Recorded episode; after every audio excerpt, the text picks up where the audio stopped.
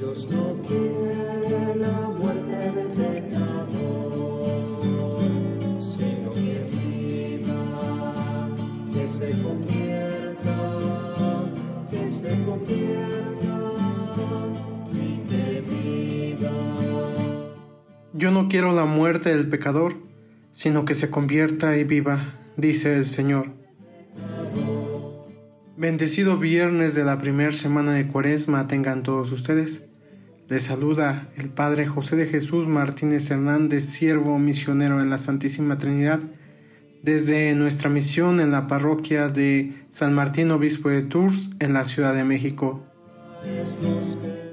Pidamos la asistencia divina para este momento de oración y reflexión.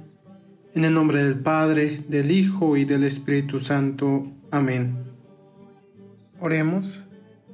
Concede, Señor, a tus fieles cumplir debidamente las prácticas de preparación a la Pascua, para que la mortificación corporal, a la que solemnemente nos comprometimos, nos sirva a todos para provecho de nuestras almas. Por nuestro Señor Jesucristo, tu Hijo, que vive y reina contigo en la unidad del Espíritu Santo y es Dios, por los siglos de los siglos. Amén. El Evangelio del día de hoy está tomado del Santo Evangelio según San Mateo, capítulo 5, versículos del 20 al 26. En aquel tiempo, Jesús dijo a sus discípulos, Les aseguro que si su justicia no es mayor que la de los escribas y fariseos, ciertamente no entrarán ustedes en el reino de los cielos. Han oído que se dijo a los antiguos, no matarás, y el que mate será llevado ante el tribunal. Pero yo les digo, todo el que se enoje con su hermano será llevado también ante el tribunal. El que insulte a su hermano será llevado ante el tribunal supremo, y el que lo desprecie será llevado al fuego del lugar del castigo.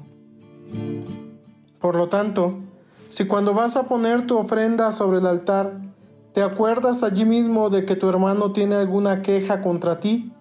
Deja tu ofrenda junto al altar y ve primero a reconciliarte con tu hermano.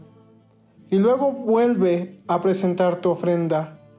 Arréglate pronto con tu adversario mientras vas con él por el camino.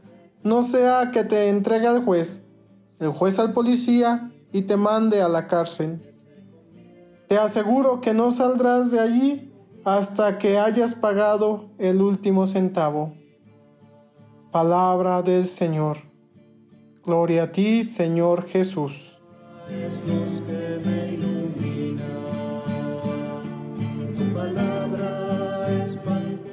Estamos en el inicio de la cuaresma y en este viernes de la primera semana debemos de fijarnos con qué insistencia el Evangelio del día de hoy menciona la palabra hermano. Y es que lo importante en esta conversión es ver al otro como mi semejante, como mi hermano. Creo que el problema de los muchos desacuerdos que tenemos con los demás no es que pensemos diferente, el problema es que cada uno queremos imponer nuestro propio pensamiento. Les aseguro que si su justicia no es mayor que la de los escribas y fariseos, ciertamente no entrarán ustedes en el reino de los cielos. Probablemente cuando escuchamos la palabra escriba o fariseo, tenemos en nuestra mente el estereotipo de una persona mala por naturaleza. El problema con los escribas y los fariseos no es que fueran malos por naturaleza. El problema es que basaban su justicia en el conocimiento profundo de la ley y o en la observancia escrupulosa de los preceptos. Y esas dos actitudes no son en esencia malas.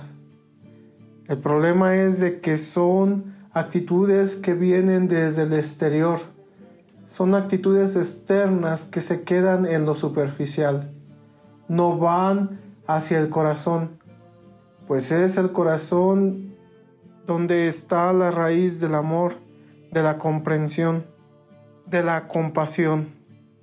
Pero es también en el corazón donde brota la maldad y la perversidad del ser humano.